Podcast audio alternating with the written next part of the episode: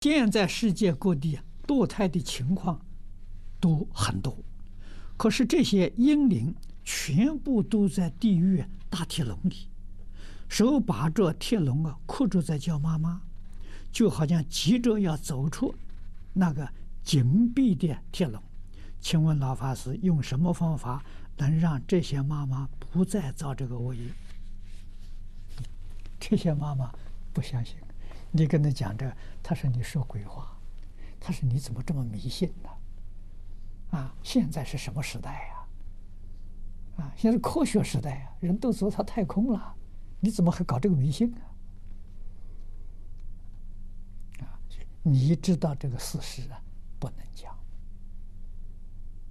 啊，你给我讲可以，我知道，别人不相信，我相信。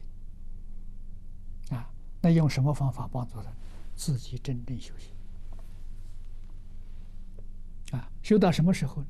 用念佛的方法来说，至少念到功夫成片，你就能帮助他了。啊，念到一心不乱呢，他们就都得解脱了。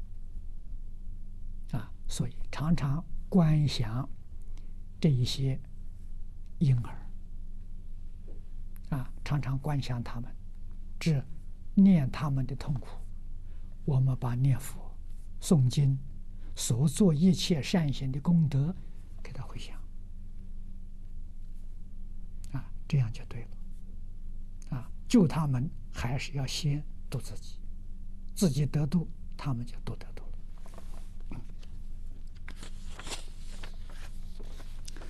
下面一个问题，他请问老法师开始。背负这种业因果报的是堕胎者、医生还是国家政策？嗯，这些话你想想就明白了，用不着问我了。啊，那么负背因果责任最大的是个母亲。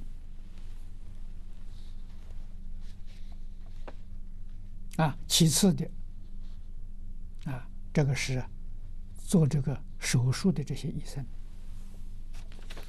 嗯，他做的少没有关系，做多了的时候，以后国报会现前，现前的时候他才会相信，现在他不相信。